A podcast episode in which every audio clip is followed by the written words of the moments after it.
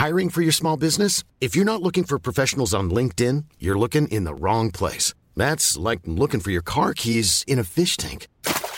LinkedIn helps you hire professionals you can't find anywhere else, even those who aren't actively searching for a new job but might be open to the perfect role. In a given month, over 70% of LinkedIn users don't even visit other leading job sites. So start looking in the right place. With LinkedIn, you can hire professionals like a professional. Post your free job on linkedin.com/people slash people today.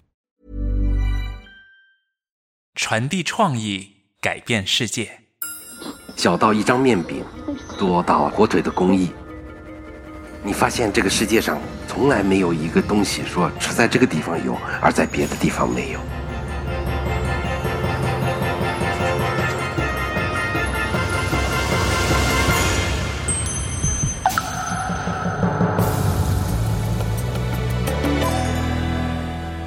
TED 中文演讲。说起美食，你记忆中最美味的一餐是什么？拍美食纪录片这个工作是不是特别开心？天天吃。我是朴秋静，来自泰德纽约总部。这一期的演讲人陈小青是著名美食纪录片《舌尖上的中国》前两季和《风味人间》的总导演。他镜头下的美食不仅诱人，还充满了人情味儿，甚至能让你发现天下吃货是一家。在二零二零年的 TEDx 成都大会上，他分享如何把平静的食物讲出风生水起的故事。 Life is full of what ifs. Some awesome, like what if AI could fold your laundry? And some, well, less awesome, like what if you have unexpected medical costs? United Healthcare can help get you covered with Health Protector Guard fixed indemnity insurance plans. They supplement your primary plan to help you manage out of pocket costs. No deductibles, no enrollment periods, and especially no more what ifs. Visit uh1.com to find the Health Protector Guard plan for you.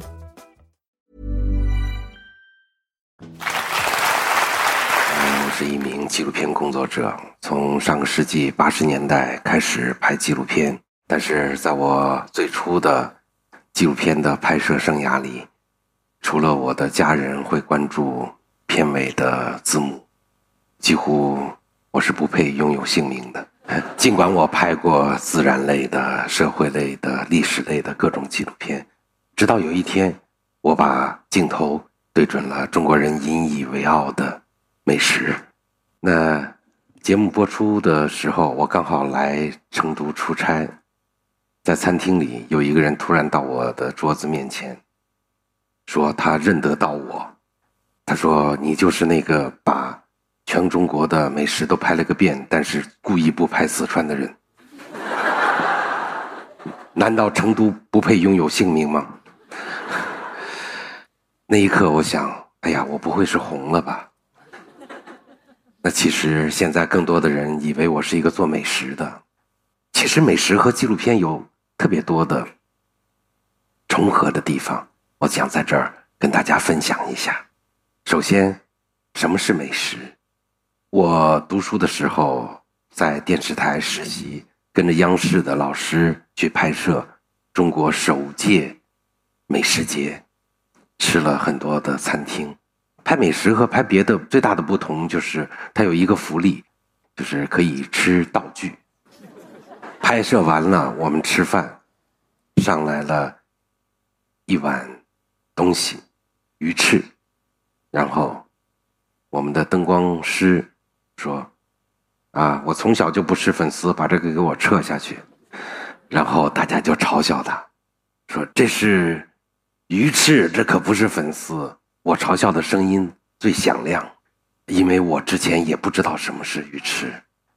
我小心翼翼的掩盖着我的虚荣，但是我内心是认同这种价值判断的，就是好的东西，美食是我们平时吃不起的，它是小众的。后来我开始写美食专栏，时间长了，我会琢磨一个问题。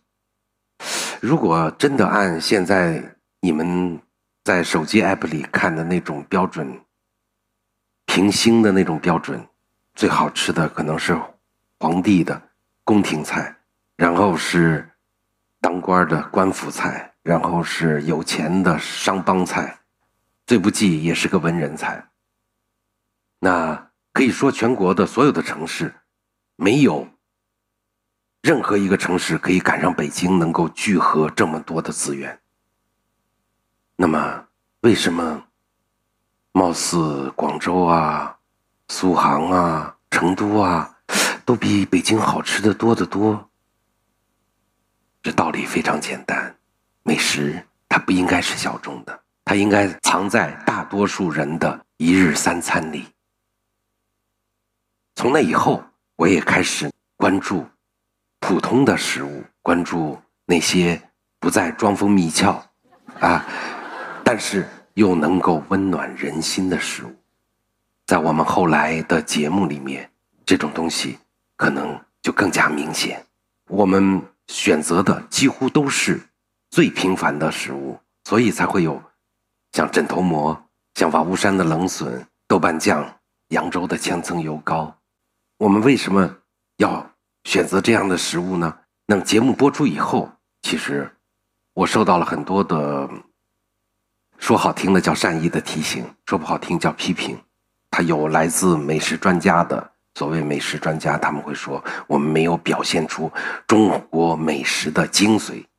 也有我的同行，他们说你把一个纪录片拍的这么诱人，这么馋，这个是不是有失纪录片的严肃性？但是我觉得这个非常好，我觉得大家提醒的都非常好。但是呢，就像对食物一样，每个人都有自己独特的判断。我希望的就是，不管是食物。还是纪录片，它都不应该是小众的，它应该是有更多人的共鸣。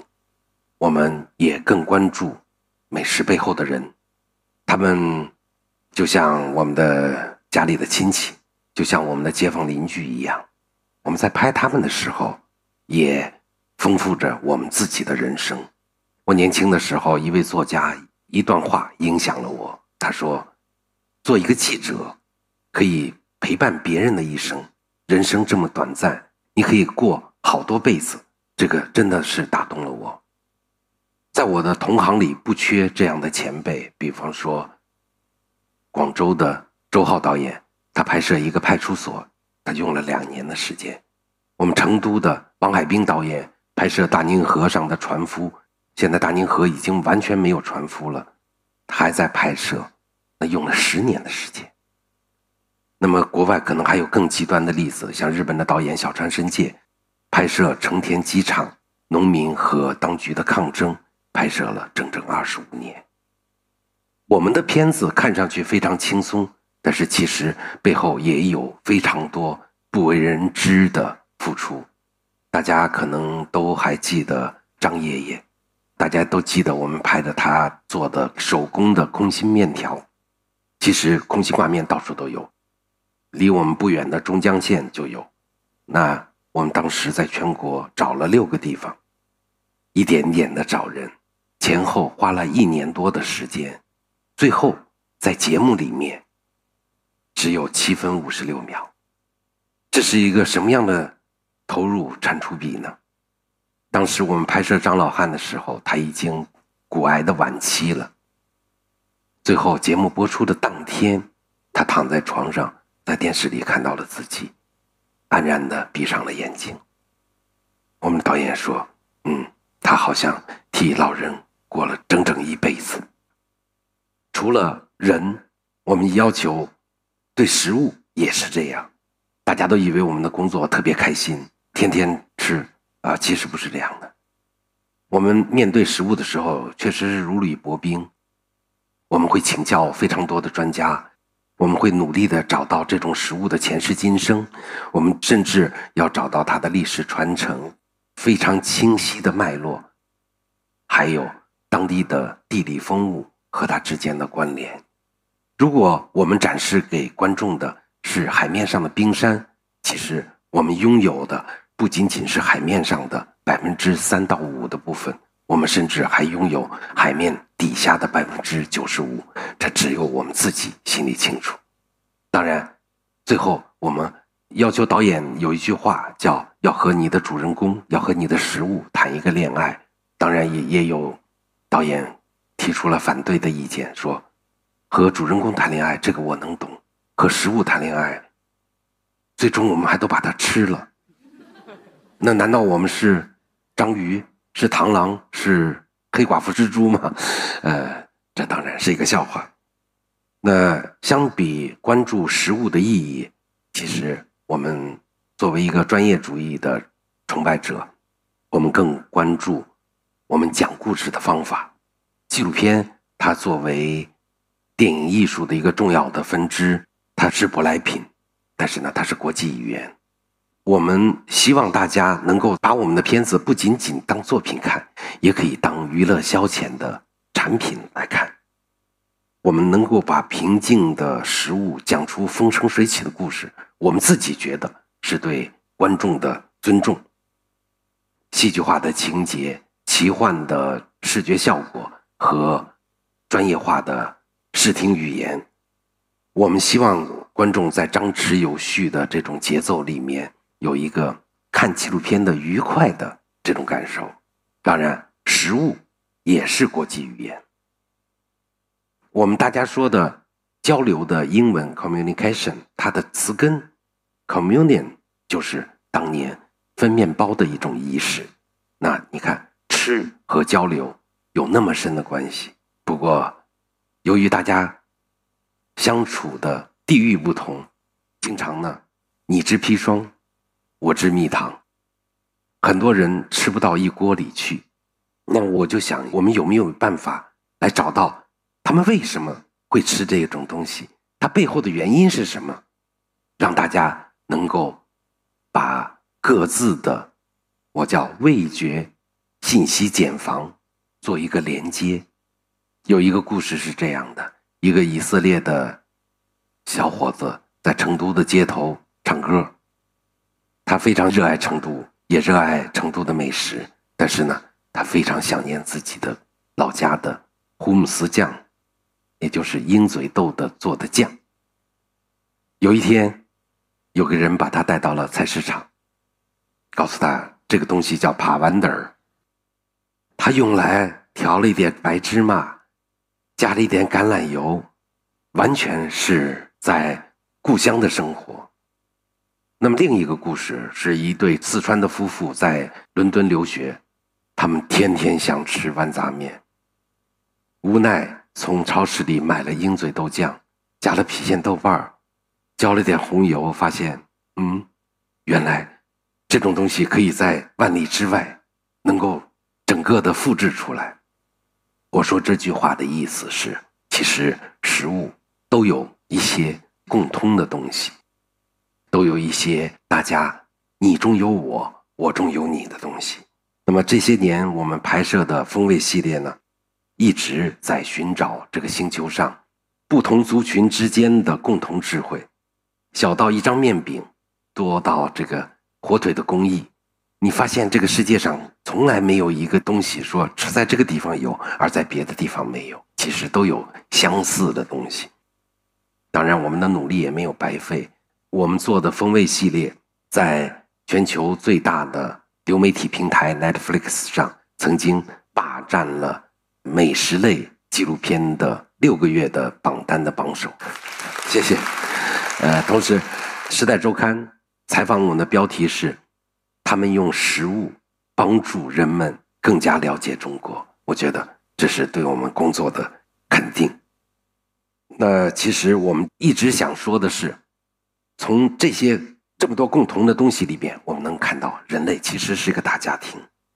那最后我想说，如今的社会高速变化、商业化已经深入到了我们生活的每一个方面。那么我们为什么要做美食纪录片呢？那社会发展肯定是向前的。那从漫长的人类历史上看，有些东西注定要消失。但是有些习俗、有些生活方式，它是我们的祖先，它是我们人类多样化生存的样本。我们从食物里找到这些即将消失的印记，以及其中能够呈现出的民间的原生的力量。我觉得，这是我们探寻真相、讲述故事的原动力。作为纪录片人，我们也非常的幸运。那智利作家古兹曼说过一句话，他说：“一个国家没有纪录片，就像一个家庭没有相册一样。”我们的工作就是为中国美好的食物做一个非常精致、沉甸甸的相册。我们一直在努力，谢谢。你刚刚听到的是 TED 与喜马拉雅合作推出的 TED 中文演讲节目。如果你喜欢这个演讲，请给我们点赞、留言，并且订阅节目，让更多人发现它。这集演讲来自 TEDx 活动，也就是各地志愿者在 TED 授权后独立组织的演讲活动。我们衷心感谢这集演讲的 TEDx 活动组织者李曼莎、沈长坤。